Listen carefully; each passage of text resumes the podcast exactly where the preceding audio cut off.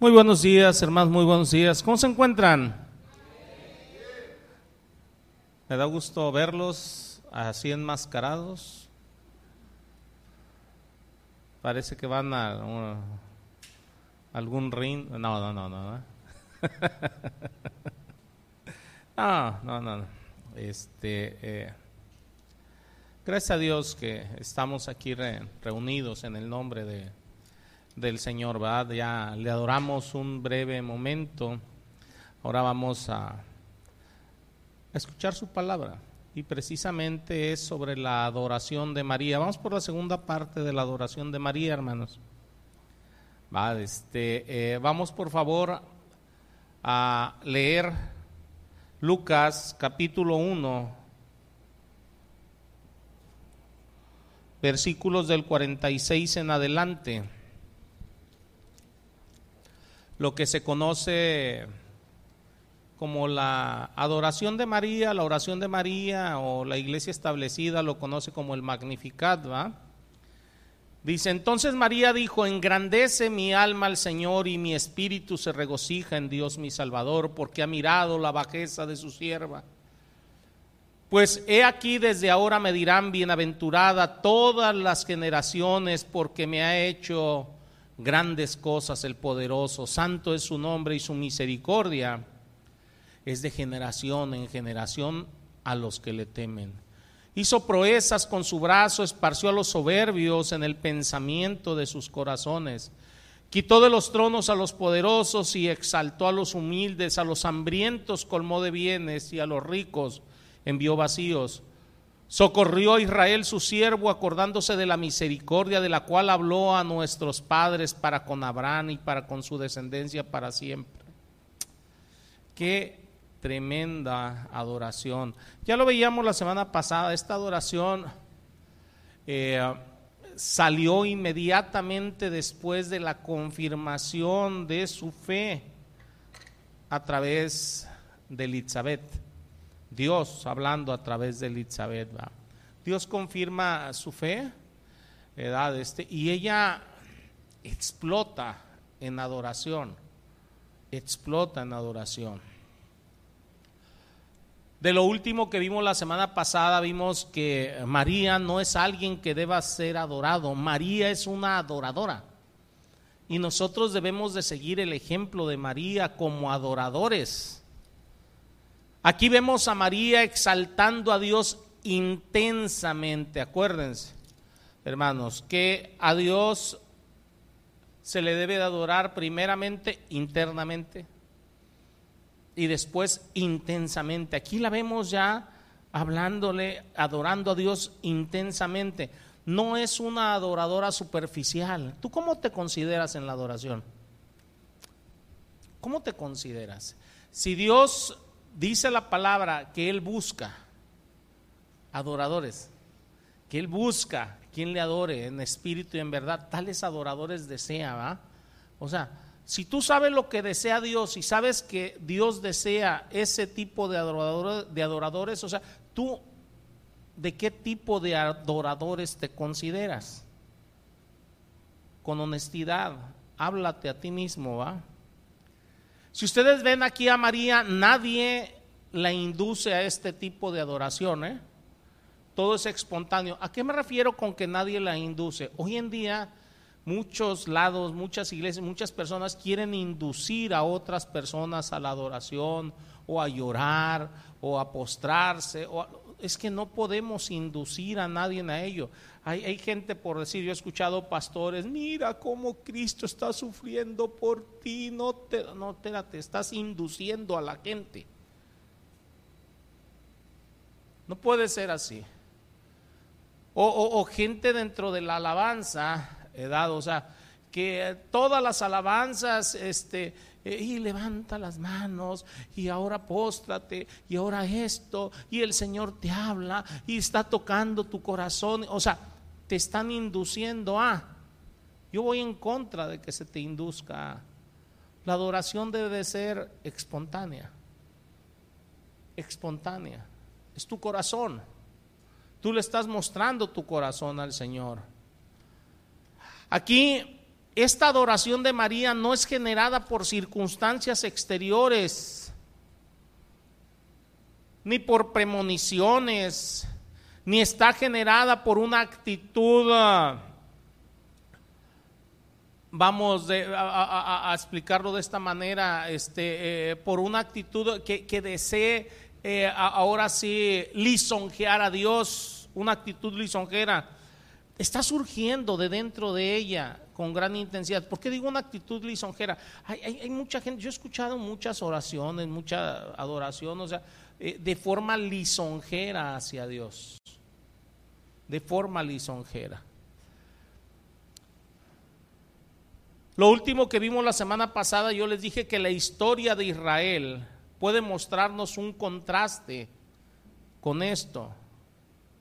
Lo único que tenemos que hacer es ir y leer Lean Malaquías, espero que lo hayan leído en la semana, que lo hayan leído con detenimiento mínimo el capítulo 1. Si ustedes leen ese capítulo primero de Malaquías, o sea, se van a dar cuenta cómo Dios acusa a los judíos, al pueblo judío, porque está trayendo sacrificios contaminados.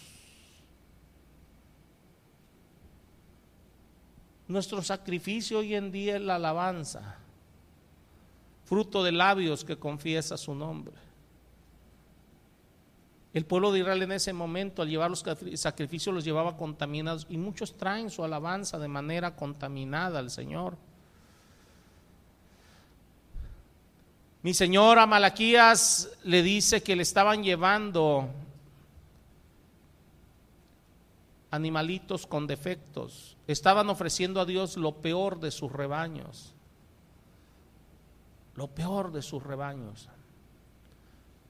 Toda su adoración, todo su sacrificio simplemente eran una farsa, pura superficialidad. Por lo que Dios en Malaquías 1 dice, ¿en qué ofrecéis sobre mi altar pan inmundo? Y dijiste, ¿en qué te hemos deshonrado? En que pensáis que la mesa de Jehová es despreciable. Y cuando ofrecéis el animal ciego para el sacrificio, dice, ¿no es malo? Asimismo, cuando ofrecéis el cojo, el enfermo, dice, no es malo, preséntalo pues a tu príncipe, acaso se agrada de ti, o le serás acepto, dice Jehová de los ejércitos. Les puedo hacer un montón de comparaciones, ¿va? Pero simplemente una fiesta del mundo, te invitan a unos 15 años a una boda y ahí muestras una alegría desbordante, aún con la música del mundo. Ah, ah, ah. Pero ¿y delante del Señor? Les puedo mostrar muchos ejemplos.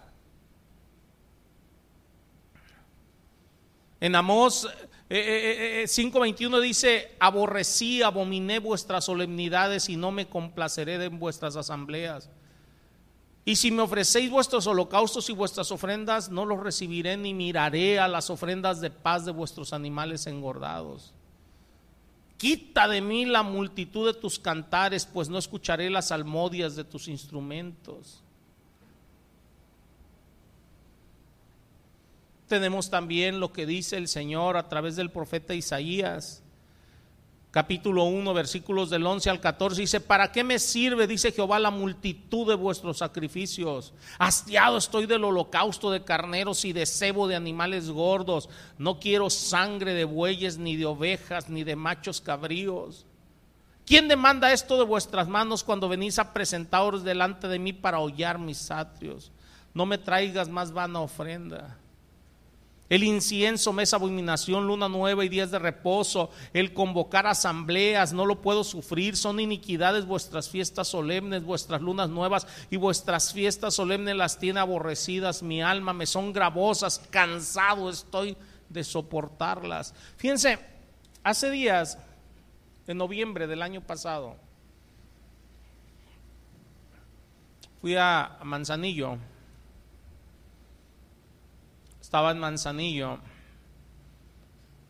estábamos este, en un desarrollo por ahí, vino mi hija, este, eh, estaba su esposo, estaba una sobrina mía que se supone que es cristiana. Mi hija, el hijo de mi sobrina, una hermana mía, de repente, o sea, había otras mesas por ahí, va, este, de repente, este, eh, mi sobrina saca una bocinita con se ve, dice, este, estaban todos así, todos tristones, va, o sea, dice, tío, voy a poner unas alabanzas. adelante.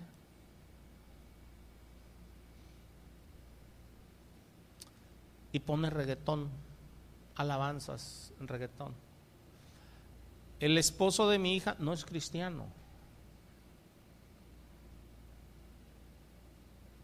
Él le encanta el reggaetón, entre otras cosas. O sea, cuando íbamos a algún mandado, en el carro que íbamos ponía música hasta que le pedí que por favor, este, mínimo no pusiera sonido estridente, o sea, porque le gusta todo volumen. Va, este. Para mi sorpresa, lo que empiezo a ver, o sea, que cuando pone entre comillas las alabanzas, o sea, este, eh, mi sobrina, o sea, el esposo de mi hija empieza a moverse. Y ella también y todo, o sea, espérate, o sea, no es cristiano. ¿Estaba alabando a Dios? No. Estaba respondiendo a un ritmo. Y así hay muchos cristianos que según ellos, o sea, alaban a Dios, pero lo que están haciendo están respondiendo a un ritmo, al ritmo que más les guste. Entre ellos, ahí está este, parte de, mi familia eh, en, la carne. Entonces, por eso mi Señor dice, eh, eh, aborrecidas son de mi alma, me son grasbosas, cansado estoy de soportarlas. No están alabando a Dios, están agradando a sus oídos. No están alabando a Dios.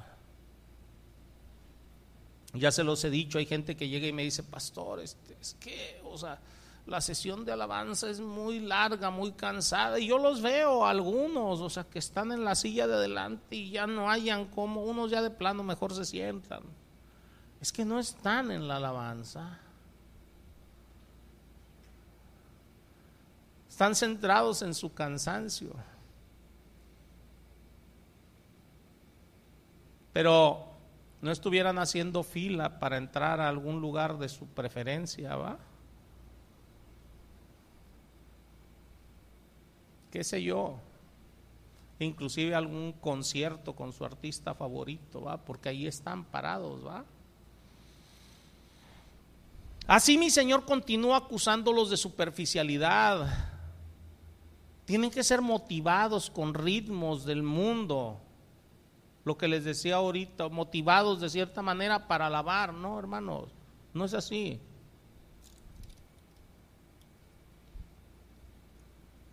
En contraste con todo esto encontramos a María, quien amó a Dios profundamente en su corazón y quien supo de Dios y conoció muy bien y quien en respuesta a esta gran misericordia de Dios ¿Cómo, va la, la, alabanza? Sé cómo va, ¿eh?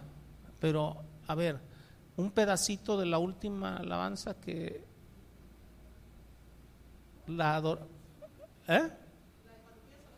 Ajá. Ajá, pero. ¿Y luego viene qué? Todo. ¿Qué más? Orarte a ti. O sea, pero fíjense bien, o sea, esa alabanza es, es por tu gracia, por tu misericordia sobre mí. Por lo cual te pido, Padre, que cada momento de mi vida sirva para adorarte solo a ti. Momento, o sea, no es inducido. No sé si nos estén, si nos estemos, si ustedes escuchan la letra de esa alabanza, o sea, no es algo de que, ay, mira, Dios está tocando tu corazón, este es un momento especial. No, no, no, no, no, no, no. Es una petición, es una adoración, es por el mismo tiempo es una petición, Señor, que cada momento de mi vida sirva para adorarte a ti. Ella, María, conocía a ese Dios muy bien, a ese Dios de gracia. a ese Dios de misericordia. Y en respuesta a esa misericordia de Dios, a esa gran bendición de Dios de hacerla la madre del Mesías para traerlo al mundo, ella explota en adoración. Simplemente explota en adoración. Ella está llena de gozo, su adoración es interna y es intensa, pero vamos a un tercer punto. Aparte de ser interna e intensa, la adoración debe de ser habitual. Y ahorita me voy a extender un poquito con esa alabanza. Es habitual, debe de ser habitual, debe de ser un hábito en nosotros. No nada más los domingos, 50 minutos, uno, no, debe de ser un hábito en nosotros. Debe de ser intensa, interna y habitual. Fíjense, el verso 46 dice, entonces María dijo, engrandece mi alma al Señor. Aquí tenemos un verbo. Ese verbo está en tiempo presente. Engrandece mi alma al Señor magnificar, exaltar, engrandecer. Si lo analizan es un verbo en presente continuo, por lo cual esta acción es continua. Engrandece mi alma al Señor. O sea, es de manera continua, continua, continua. Aquí tenemos a alguien que está en el flujo de una vida de adoración, en una forma ininterrumpida. ¿Por qué digo de manera ininterrumpida? Miren, las circunstancias fluctuantes no detienen la verdadera adoración. O sea, puede haber muchas circunstancias, las circunstancias fluctúan. Ejemplo, ahorita, COVID-19 es una circunstancia fluctuante, no es permanente. Va a durar un tiempo, pero es fluctuante. Eso no debe de interrumpir la verdadera adoración. No puede interrumpirla. No debe interrumpir. Si eres un adorador, no la va a interrumpir. No importa qué suceda, no importa las circunstancias. Porque la, miren, ¿por qué le digo que no importa qué suceda? Miren, las circunstancias no cambian a Dios, Dios es el mismo. Y yo adoro, yo adoro a Dios por quien es Él. Y las circunstancias no cambian a Dios. Miren, está Job. Job entendía eso. Él estaba haciendo sacrificios por sus hijos, dando gracias, dando gracias por las bendiciones, dando gracias por todo lo que Dios hacía en su vida y todo. De repente llegan y le avisan que todos sus hijos murieron, que todos sus bienes se perdieron. O sea, las circunstancias cambiaron, ¿verdad? Y diría yo, muy, muy drásticamente. Pero ¿qué hizo él? Se postró y adoró. Adoró a Dios por quien es Él. Dios dio, Dios quitó y bendito sea Jehová por ello. ¿Le dolía? Sí. Pero el hecho que a ti te duela algo, alguna circunstancia que estés pasando, no cambia a Dios. Dios sigue siendo el mismo. Es el, él es el mismo ayer, hoy y siempre. Y yo le adoro por quien es Él no por las circunstancias, no por lo que Él me da, no por lo que Él me... No, no, no, no, las circunstancias son fluctuantes. Nada puede cambiar a Dios. Nada puede cambiar su palabra. Nada puede cambiar sus propósitos. Sus propósitos son los mismos. Su palabra es la misma. Lo que cambian son las circunstancias. Ahorita puedes estar sano, mañana puedes estar enfermo, ahorita puedes estar en abundancia, mañana puedes estar en escasez, ahorita puedes estar bien con tus hijos, con tus familiares, el día de mañana no. ¿Qué es lo que cambia? Las circunstancias. Dios no. Dios no cambia, Él es el mismo, sus propósitos son los mismos, sus promesas son las mismas, su palabra es la misma. ¿Y qué creen? Si Él no cambia, si sus promesas son las mismas, si su palabra es la misma, si Él es el mismo, mis responsabilidades tampoco cambian.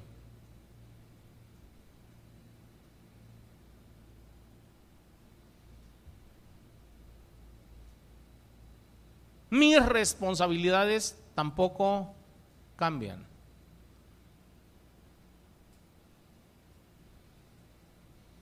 Hay una persona que se llama este, eh, Pablo Hunter, y digo se, va, se llama porque para Dios todos viven, que partió con el Señor ya hace algunos añitos. Un día antes de que partiera con el Señor, ya a los noventa y tantos años de edad, él estaba enseñando, instruyendo gente en su casa.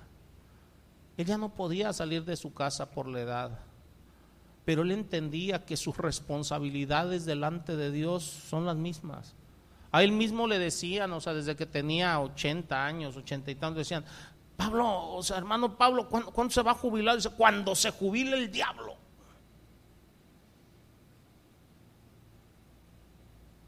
¿Cuándo se va a jubilar, hermano? Cinco minutos después de que me muera. O sea, y lo demostró. Un día antes de partir con el Señor, él seguía enseñando, seguía instruyendo. ¿Por qué? Porque entendía esto. Dios es el mismo. Las circunstancias cambian, él ya no veía, pero aún así enseñaba. Las circunstancias cambiaban. Él ya no tenía ese cuerpo fuerte que, que podía ir a la sierra. Él, fue un misionero mucho de, lugares, o sea, donde pocos podían llegar. Él anduvo mucho en la sierra de Oaxaca, en muchos lados. Las circunstancias cambiaron. Pero él entendía que Dios no cambia, ni sus promesas, ni su palabra por lo tanto no pueden cambiar sus responsabilidades y nosotros tenemos que tomar nuestras responsabilidades. Yo le ruego a Dios que me dé fuerzas para ser responsable de lo que Él me pide hasta el último día de mi vida.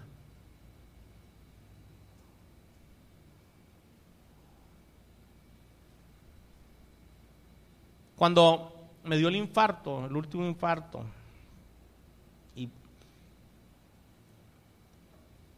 la siguiente semana de cuando nada más faltó un domingo aquí, el siguiente domingo aquí estaba. Había gente que prácticamente me estaban diciendo irresponsable, cuídese. No, mis responsabilidades no cambian.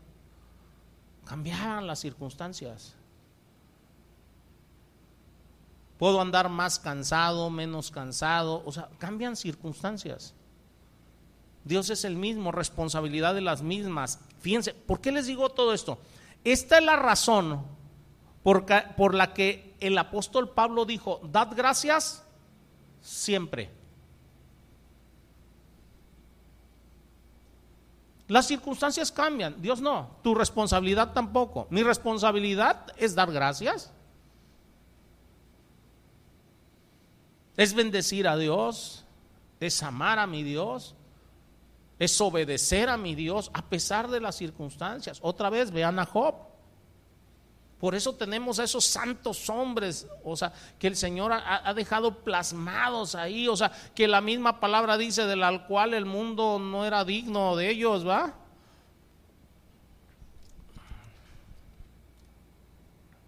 Fíjense hermanos, las circunstancias de la vida pueden ser difíciles.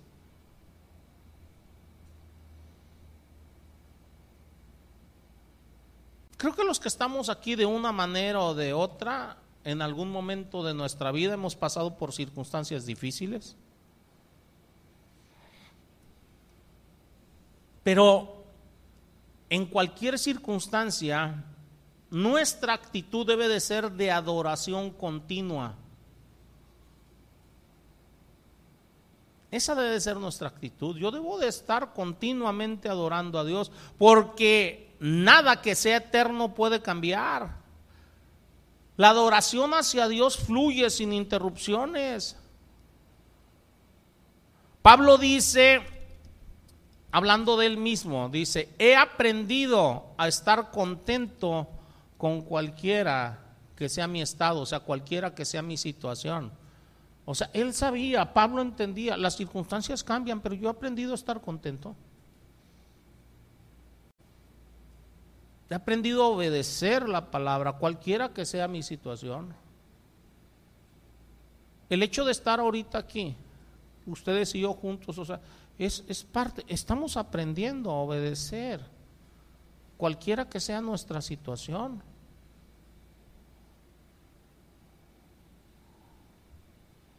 Circunstancias cambian, ahorita traes un cubrebocas. En un tiempo a lo mejor ya no lo, ya no lo vas a traer. Eso son circunstancias. No sé si nos estemos entendiendo. Pablo aprendió en toda situación a ser agradecido. Gracias Señor por el coronavirus. Gracias Señor porque estamos en nuestras casas. Gracias, Señor, por la oportunidad que me das de convivir más con la familia. Gracias, Señor, porque me estás acercando más a ti. Gracias, Señor, porque puedo entender que tú tienes el control de todas las circunstancias. No sé si nos estemos entendiendo. Toda la vida de Pablo, hermanos, era una exaltación del Señor. Pablo dijo, si vivo vivo para el Señor, si muero, muero para el Señor. Para mí, el vivir es Cristo, el morir es ganancia. Sea que viva, sea que muera, del Señor soy o no. Un amén por ahí. Ah, ya hubo dos, ya. Gracias, hermano.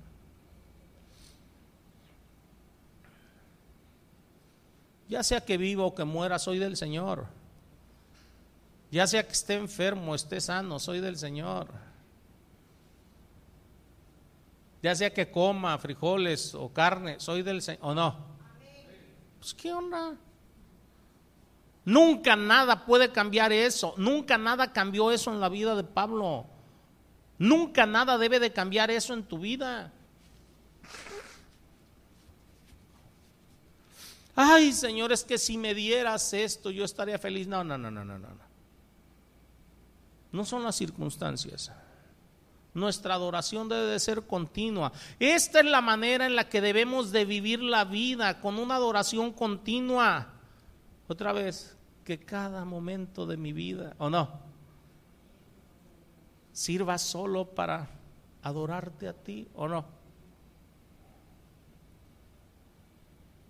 Esta es una expresión de adoración que nunca cesa, que es habitual. Por eso la adoración de María estamos viendo que fue interna, intensa y habitual. Tu adoración debe de ser habitual. Fíjense,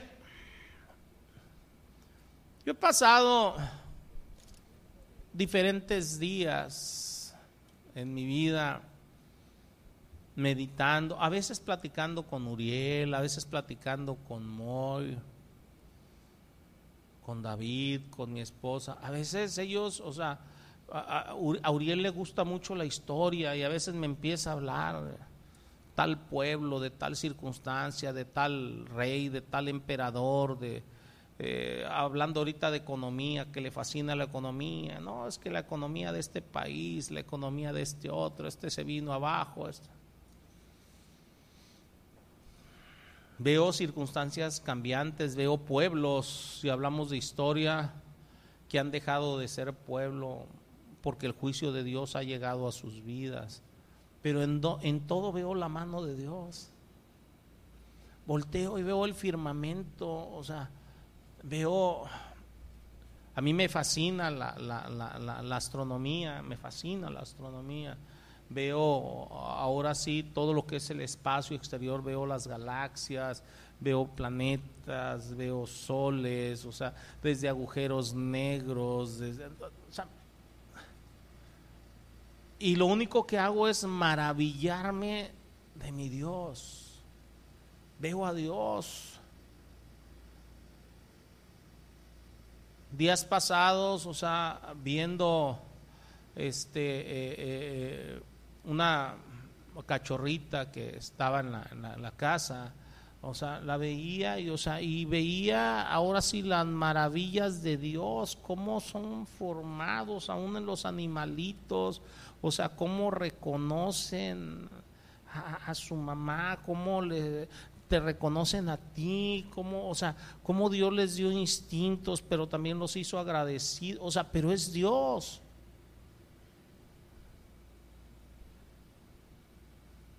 No sé qué tú pienses cuando ves todo eso. Yo pienso en Dios y pienso en su grandeza.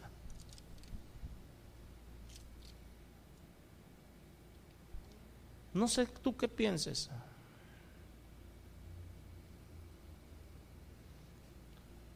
Yo te sugiero que en todo lo que tú veas, veas a Dios, veas la inteligencia de Dios, veas la sabiduría de Dios.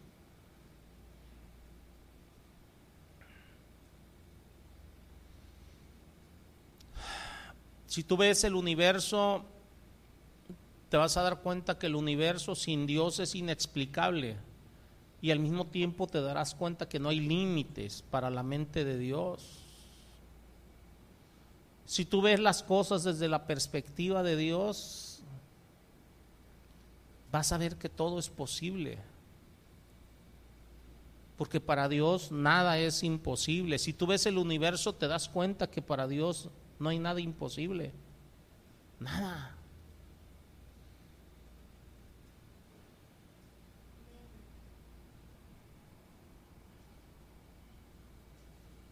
Si tú eres capaz de ver a Dios en todo, hermano,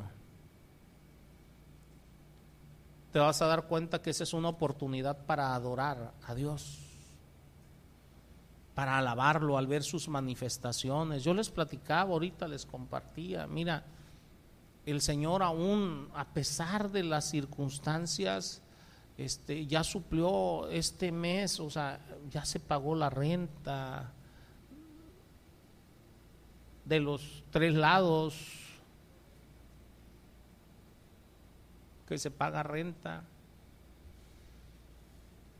Yo simplemente veo la mano de Dios, veo la manifestación de Dios y es un motivo para alabarlo. Así es como debe de ser, hermanos. Así debe de ser la vida. Que cada uno de nosotros vea la mano de Dios en todo lo existente. Y vas a ver que va a ser esto una perspectiva para que tú seas un adorador de manera habitual. Si para ustedes la adoración solamente los domingos cuando vienen, no sé qué está sucediendo. Si aquí en la iglesia se tiene que inducir la adoración de alguna manera o si se te tiene que inducir a adorar de alguna manera, yo no sé a qué están jugando, hermanos. ¿eh? Debe de ser una manera habitual en nosotros. Como dijo David, siempre he puesto al Señor delante de mí, siempre, siempre. Ahora, esto me lleva a otro punto. La adoración es interna, es intensa, es habitual. ¿Se acuerdan que les dije que vamos a ver cuatro puntos? Vamos a, el cuarto es, es, es humilde. La adoración es humilde. Si ustedes ven aquí a María, ven que María es una adoradora, que su adoración sale de manera interna, intensa, habitual, pero también es una adoradora humilde. Hace tiempo yo les había comentado que solamente el amor puede fluir de un corazón humilde, ¿verdad? El amor desinteresado, el amor agape, el amor de Dios, solamente puede fluir de un corazón humilde. Ah, de la misma manera les digo, este tipo de adoración solamente puede surgir de un corazón humilde. Solamente la gente humilde adora de esta manera.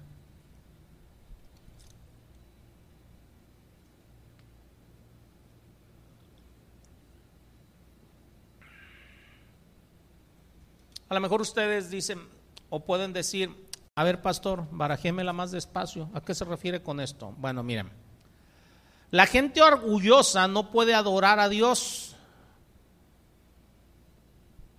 ¿Por qué? Porque están demasiado ocupados adorándose a sí mismos. ¿Tienen ustedes a ver cómo estuvo eso? Sí.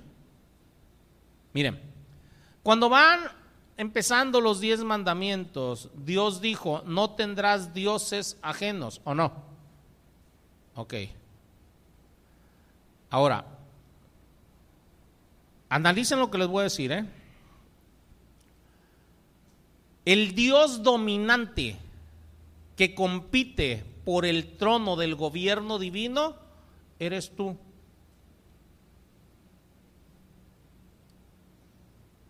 Tú eres el que compites por el lugar del trono divino. Pregúntenle a Satanás. Pregúntenle a la tercera parte de los seres espirituales que se fueron con él. Pregúntenle a Adán. Pregúntenle a Eva. ¿Qué le dijo la serpiente? El día que tú comas del fruto de este árbol vas a ser como Dios. ¿Qué empezó a hacer? Empezó a competir por el trono divino. Se me quedan viendo medio raro. Analícenlo nada más. Repito, el Dios dominante que compite por el trono del gobierno divino eres tú. Por eso es que la adoración solo puede provenir de un corazón humilde. Es adoración pura, la adoración que sale del Espíritu. Si no me creen, voy a ir más allá. Dirán ustedes, no, no, no. Bien, vamos a Santiago 4.6.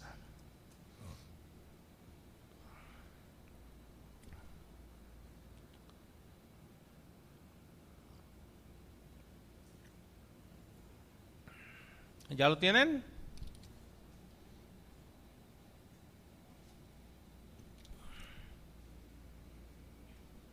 Dice, pero Él da mayor gracia, por esto dice, Dios resiste a quién? Y le da gracia a quién? A los humildes. Para adorar necesitas la gracia de Dios. Y Él da gracia a los humildes. Miren, el orgullo, hermanos, se opone a la adoración.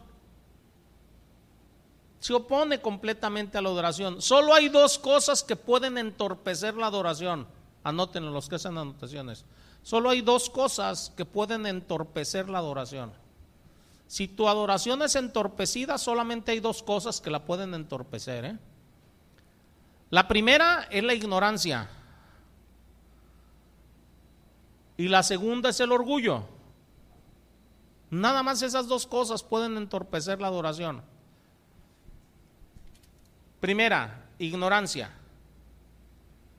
Si nosotros no conocemos al Dios que estamos adorando, nuestra adoración es entorpecida. Debemos de conocer al Dios que estamos adorando. Por eso es que debemos de escudriñar las escrituras, ver las escrituras, o sea, para conocerlo a Él. Y esto que le estoy diciendo es algo muy triste. Hay mucha gente que dice que es cristiana, y creo que a ustedes les consta muchos, o sea, que llegan y no, yo nací en cuna cristiana y nunca habían leído la Biblia en su vida completa. O yo tengo 25 años, o sea.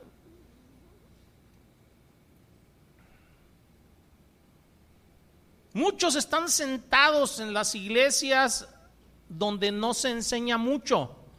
Si no se enseña mucho y ellos tampoco estudian, pues no conocen mucho acerca de Dios. El conocimiento que tienen de la Biblia es hueco, limitado, superficial, hasta infantil. En pocas palabras, son bebés espirituales. ¿Y qué es lo que pasa con un bebé espiritual? Está siendo extraviado al momento de adorar a Dios. ¿Por qué? Porque no saben lo suficiente acerca del Dios que adoran. Y si no saben lo suficiente, no tienen motivos suficientes para adorarlo. No sé si nos estemos entendiendo.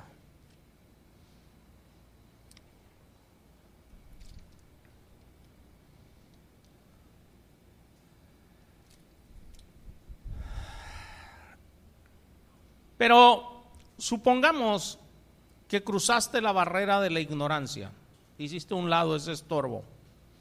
Una vez que se cruza la barrera de la ignorancia y conoces a ese Dios que adoras a través de la palabra, una vez que entiendes la palabra de Dios, otra cosa que está interrumpiendo la adoración y la interrumpe severamente al grado que repentinamente la suspende en su totalidad es el orgullo. ¿Qué es el orgullo?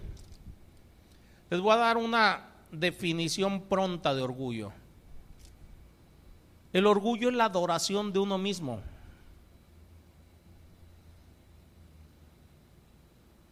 Es una definición pronta de orgullo. Tiene muchas definiciones, pero esta es una. El orgullo es la adoración de uno mismo.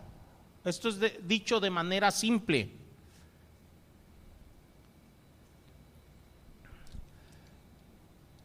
Si hay orgullo en ti, hay adoración hacia ti mismo en ti. Y esto va a competir con la adoración hacia Dios. Vean a Satanás.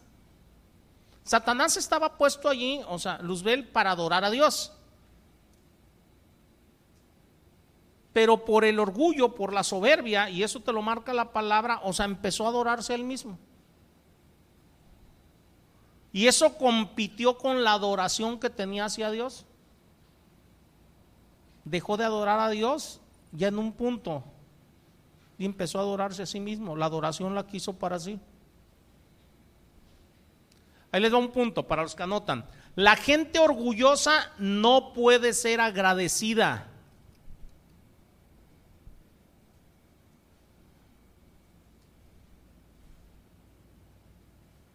No pueden. Aunque quieran, no pueden. ¿Por qué? Les voy a dar un dato. Porque según ellos nunca obtienen lo que piensan que merecen.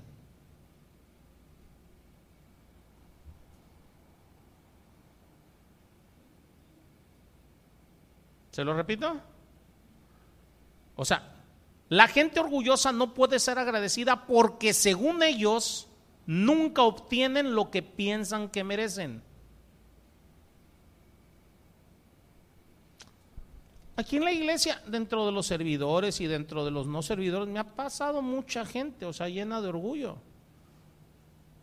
Se les pone, por poner un ejemplo, a hacer algo y piensan que no están obteniendo lo que ellos merecen y o se están quejando internamente con otros o se van a donde sí los valoren.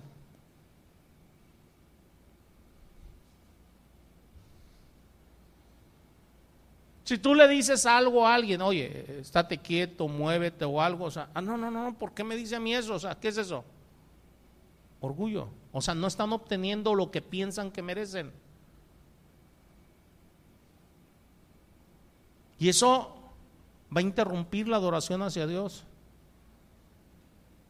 O sea, pueden obtener muchas cosas, pero sin importar lo que obtengan, siempre ellos piensan que merecen más.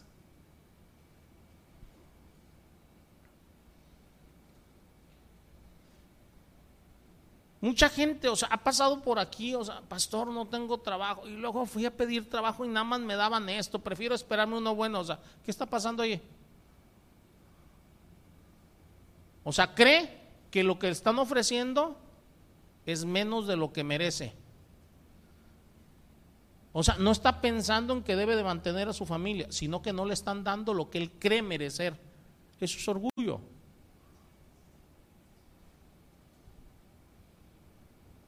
Si voy a mantener a mi familia, miren, pues, aunque sea vendiendo tamales en la esquina, así nos estamos entendiendo en lo que el Señor me da una cosa mejor. Si nos estamos entendiendo, o sea, pero, o sea, la puerta que el Señor me abra, yo le voy a dar gracias por ella.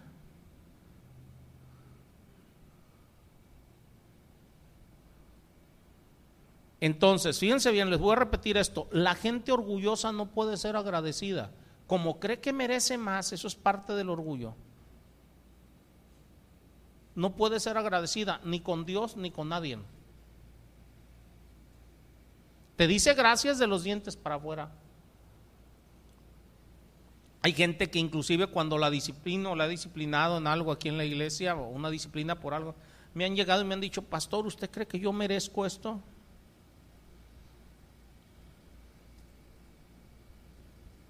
Mejor me quedo callado.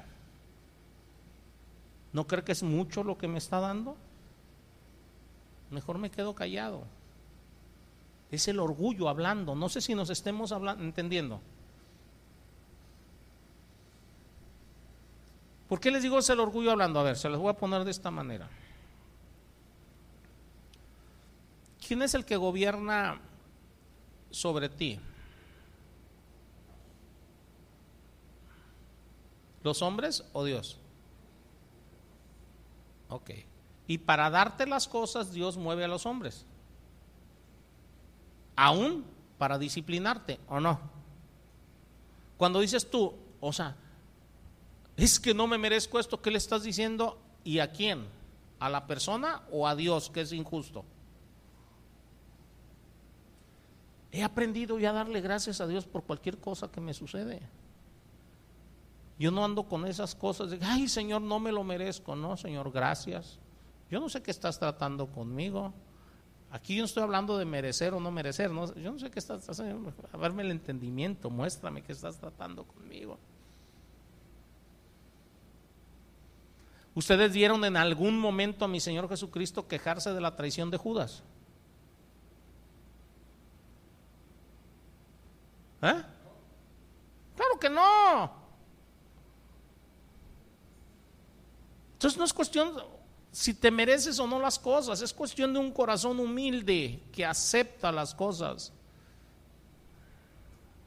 Fíjense, ahí les va otro dato de una persona orgulloso, orgullosa.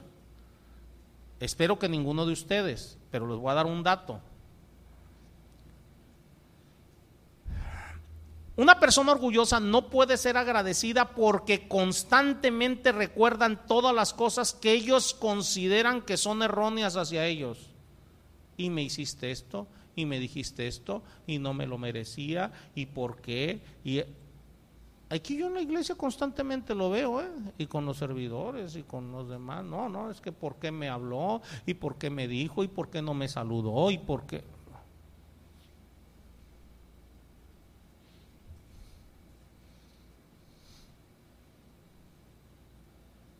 ¿Lo estás analizando?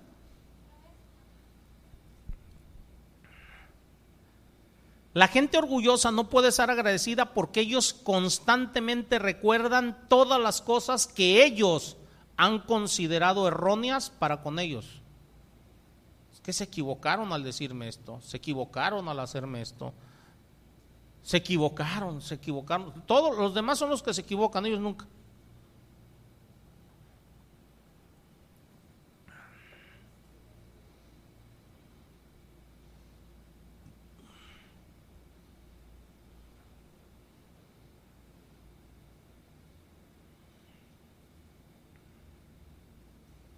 Fíjense, yo me equivoco y me equivoco constantemente. Pero algo que espero que nunca me vean ver es justificarme. Una gente que se justifica constantemente es parte del orgullo.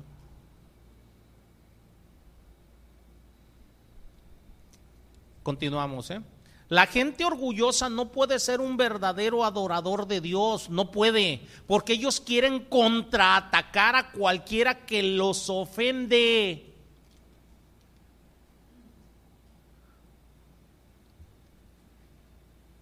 Y esto hace que ellos se amarguen. Y una persona amargada no puede adorar a Dios.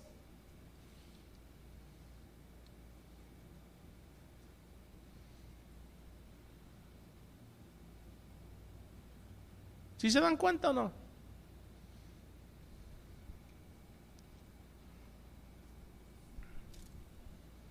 Se lo repito.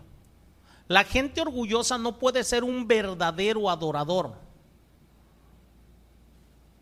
Porque ellos quieren contraatacar a cualquiera que los ofende. Y esto hace que se amarguen Y esto impide que sean verdaderos adoradores. La gente orgullosa encuentra muy difícil el poder ser llena de adoración, porque constantemente reflejan que ellos han sido tratados mal, incluso por Dios. Dios, es que no me lo merezco. ¿Sí han escuchado eso? ¿Qué están diciendo? O sea, es que me trataron mal, o sea, no me lo merezco. ¿Por qué me hicieron esto? ¿Por qué me disciplinaron? ¿Por qué me sacaron la lengua? ¿Por qué?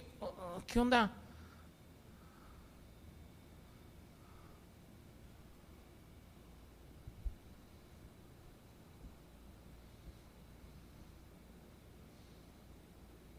¿Está para pensarse, hermano?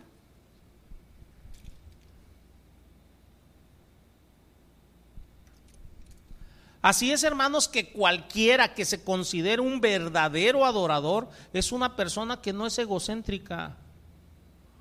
Entre menos egocéntrica sea una persona, es más probable que pueda adorar realmente en espíritu y en verdad a Dios. Adiós, ego.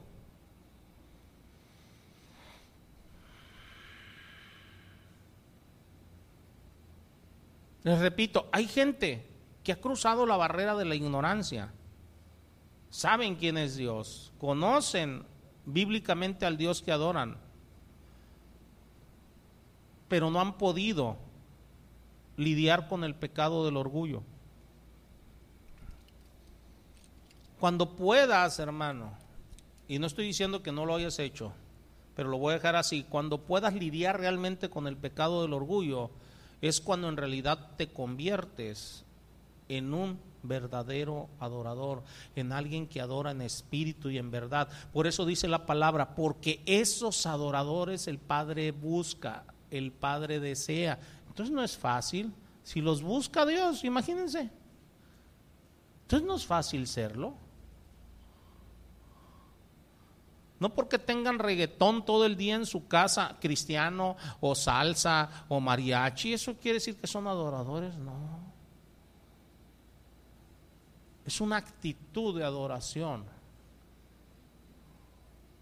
que en cada momento de mi vida, ¿o no? De hecho, hermanos, la palabra de Dios dice que Dios aborrece al orgulloso.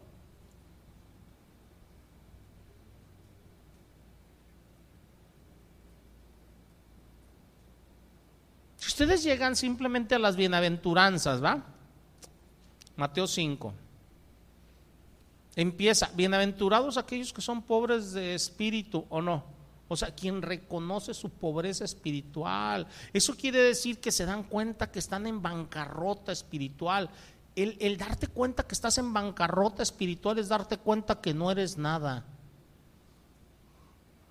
Por eso el salmista dice, gusano soy un hombre. ¿Qué está diciendo? No soy nada delante de mi Dios.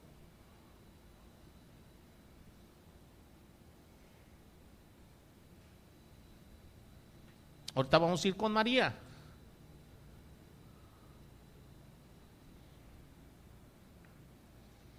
Siguen las bienaventuranzas, dice, bienaventurados los que lloran. ¿Por qué están llorando? Porque se dan cuenta de su valor nulo. Por eso lloran. No crean que lloran porque padecen. No, no, no, no. Si la palabra de Dios dice, o sea, que debo de dar gracias a Dios, cualquiera que sea mis circunstancias, eh, no están llorando por las circunstancias, ¿eh? Hay gente que dice, no, es que estos que lloran, no, no, bienaventurado soy porque yo he derramado lágrimas de sangre por todo lo que va a pasar. No, no, no, no. Esos no, no, son los que Dios dice que son bienaventurados. Son bienaventurados los que lloran porque están reconociendo que no tienen valor. A mí me costó mucho trabajo reconocer que yo no tengo nada, absolutamente nada que ofrecerle a Dios. Ni siquiera el tiempo. Porque el tiempo le pertenece. Simplemente él, o sea, me enferma o algo y, o sea, y ya no tengo tiempo de nada.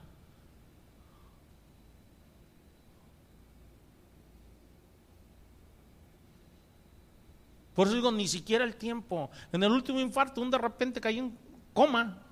¿O qué era? Cuando me entubaron. O sea, yo, yo no supe ni qué onda. A los dos días supe de mí otra vez. O sea, entonces ni siquiera mi tiempo le puedo ofrecer a Dios.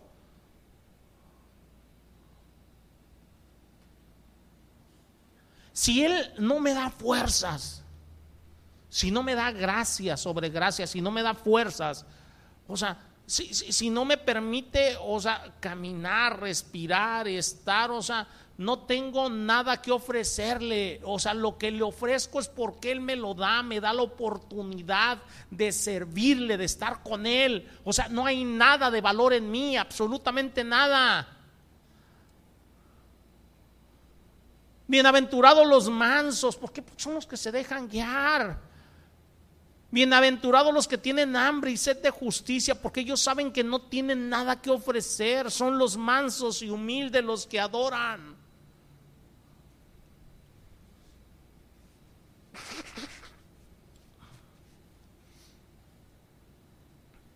Qué hermosa enseñanza la del día de hoy, hermanos. Todas son hermosas, pero si le sacas jugo a esta enseñanza, olvídate. Y todo esto que le estoy diciendo, esto es María. Versículo 48.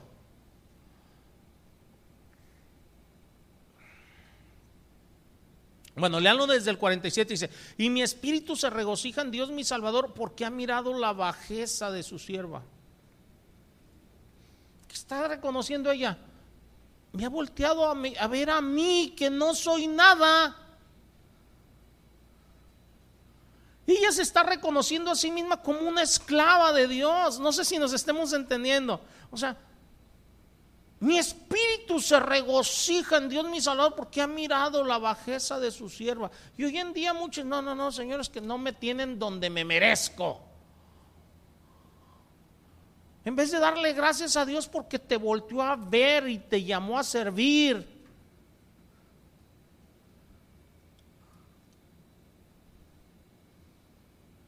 ¿Si se dan cuenta o no se dan cuenta?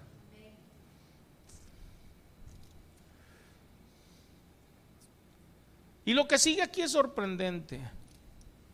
Dice, pues he aquí desde ahora me dirán bienaventurada todas las generaciones. ¿Lo pueden creer, hermanos?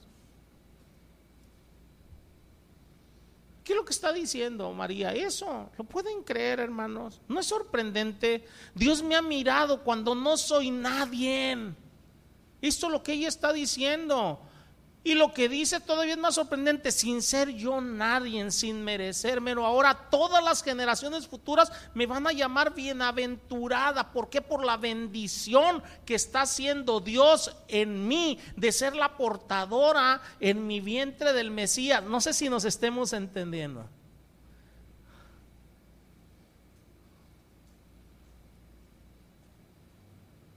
Qué gran bendición de parte de mi Dios el estar yo aquí compartiendo la palabra.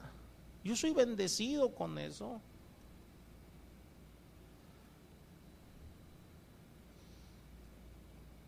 Esto para muchos marianos, esto es imposible de pensar. Pero para ella no, y es una mujer humilde. Dice, solamente por su misericordia estoy aquí. O sea, miraste la bajeza de tu esclava. ¿Qué está diciendo María? Soy una absoluta don nadie o doña nadie. Una humilde esclava que no es nadie. Pero generación tras generación, a pesar de ello, van a notar cómo es que Dios puede bendecir a quien es como yo, a alguien que no es nadie. Dios lo puede bendecir de tal manera que todas las generaciones me van a llamar bienaventurada. Qué tremendo, ¿ah? No es lo que tú puedes hacer, es la manera en que Dios te puede bendecir. Y lo que los demás, las futuras generaciones van a, hablar sobre ti.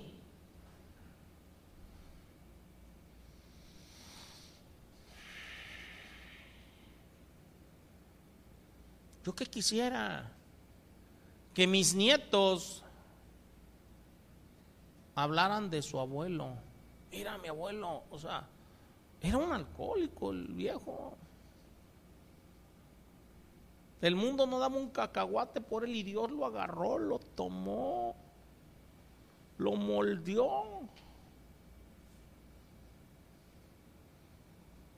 Y lo llevó a compartir su palabra. Le dio esa gracia. Bienaventurado mi abuelo por ello. O sea, yo que quisiera que mis nietos dijeran eso. Yo no quiero que mis nietos digan, oye, qué grande era mi abuelo. No, el grande es Dios. Lo que quiero que mis nietos y mis bisnietos vean la bajeza de su abuelo, de su bisabuelo. Y que Dios en su misericordia lo tomó como a Javes. ¿Se acuerdan? Que hicieron hasta una canción de la oración de Javes, ¿va? O sea, Javes era el más insignificante, pero simplemente creyó en Dios y Dios lo engrandeció delante de los demás, o sea, pero por la bendición que Dios le dio, no porque él fuera algo, ¿sí se dan cuenta o no? Pero para eso se necesita humildad, para reconocer quién realmente es uno.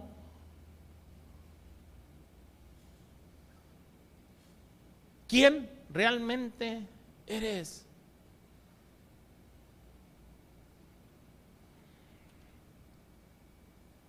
Esto es lo que María está diciendo.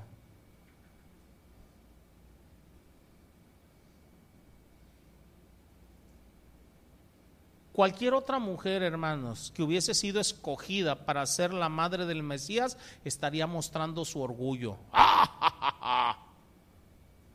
Pero María no. Nunca ves eso con María. Eso sucede mucho en el servicio, ¿eh? dentro de la iglesia. A veces se le toma a alguien para hacer algo, o sea, y luego luego empieza a mostrar su orgullo. Ahora soy líder, ahora soy esto. No, no eres nadie. ¿Qué eres?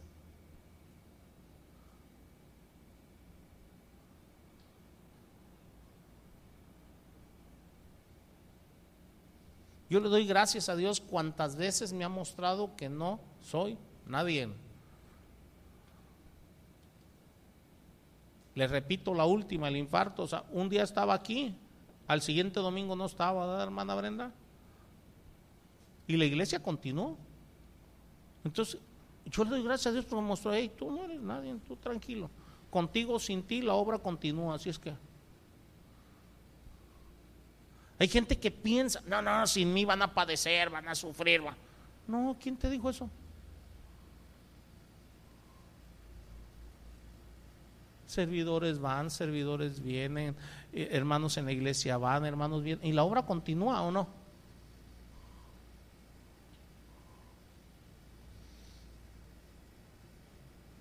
Debemos de aprender eso, debemos de despojarnos de todo orgullo para poder ser verdaderamente unos adoradores.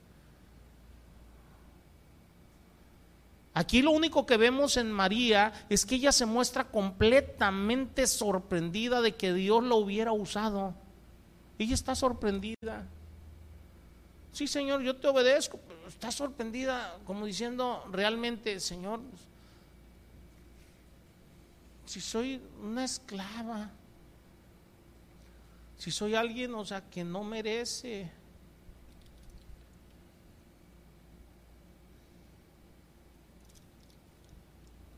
Ella se sabía pecadora, ella sabía que no era nadie, por tanto supo que lo que Dios estaba haciendo con ella era por misericordia. ¿En realidad entiendes eso? Que lo que Dios hace en tu vida es por misericordia, hermano. ¿Cómo va la alabanza, hermana?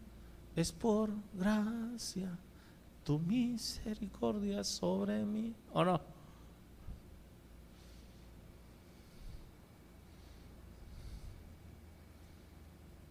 Versículo 49 dice, dice, porque me ha hecho grandes cosas el poderoso, santo es su nombre.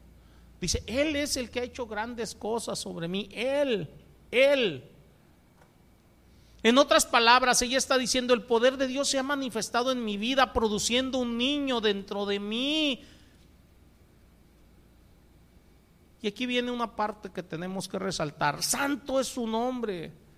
Esto es como lo que resalta todo lo que ella dijo, hermanos. Es como si dijera, yo no soy nadie y en el futuro todas las generaciones me van a considerar como alguien que fue bendecida por Dios a causa de que el poderoso vino a mi vida.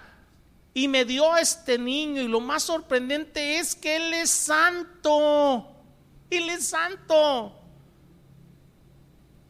Dios descendió en mi vida, o sea, ha, venido, ha condescendido, ha trabajado en mi vida.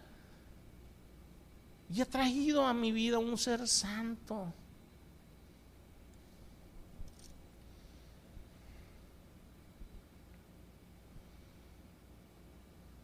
La santidad de Dios fue lo que operó en contra de su pecaminosidad y esto resonaba en su mente. Este es un punto por el cual ella estaba completamente sorprendida. Socialmente ella era nadie. Espiritualmente ella se sentía nadie pero también vio que Dios había mirado su bajeza, bajeza que hace referencia a la humillación del ser. Ella no era nadie, era una simple muchacha de pueblito, de un pueblito llamado Nazaret. Ella no era importante ni dentro de la sociedad, ni dentro de su casa, ni dentro de... Y aún después de todo eso, ella se sintió importante, pero porque Dios la estaba utilizando. Pero ella nunca mostró orgullo. Si ustedes lo notan, a María nunca se le dieron honores. Vean Hechos de los Apóstoles, nunca se le dio honores en Hechos de los Apóstoles.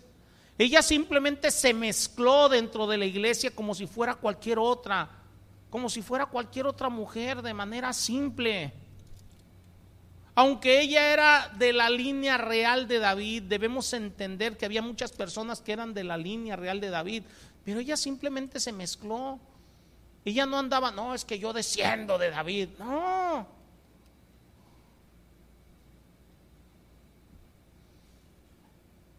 Hoy en día veo a muchos por ahí, por ahí anda por decir hasta un diamond, que por cierto ni judío es, que dice, no, no, es que yo desciendo de los ¿Qué traes?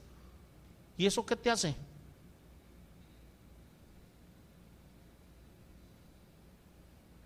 Eres uno más. ¿Sí se dan cuenta, hermanos, o no? Eres uno más.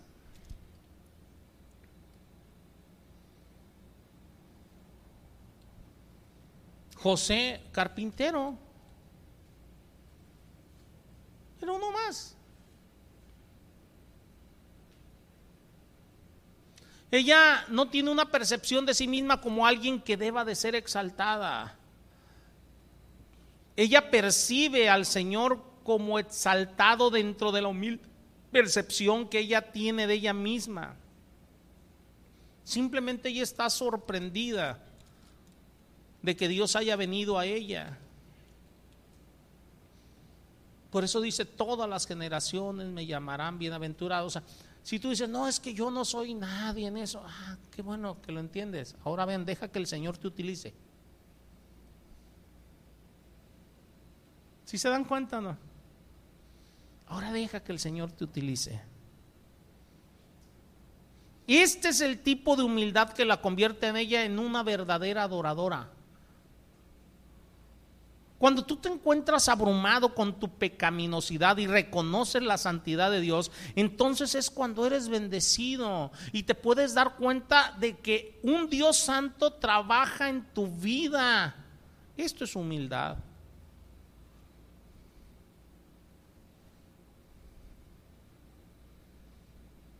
Fíjense, el versículo 42 dice, y exclamó a gran voz, bendita tú entre las mujeres. Esto lo dijo Elizabeth, ¿va? Si ella debería de ser bendecida, como lo dice ese verso 42, sería por el hecho de que Dios vio su completa falta de valor, su pecaminosidad, su bajeza, y después le dio una misericordia muy especial. Como dice Isaías 57, versículo 15, dice, porque así dice el alto y sublime. Este es Dios hablando, dice, el que habita en la eternidad y cuyo nombre es santo, dice, yo habito en la altura y la santidad y con el quebrantado y humilde de espíritu. ¿Con quién habita el Señor?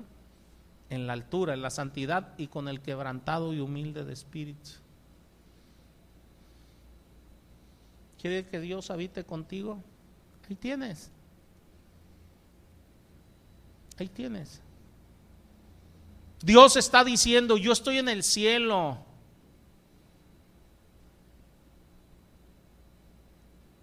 Estoy en la tierra. Estoy con el quebrantado, con el humilde.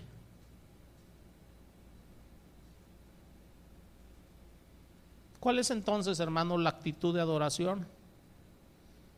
La actitud es interna, es intensa, es habitual y es humilde. ¿verdad?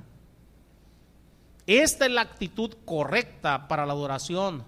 ¿Por qué? Porque es un profundo sentimiento de corazón que surge de una intensa actitud y gozo a causa de la misericordia que Dios ha hecho con nosotros.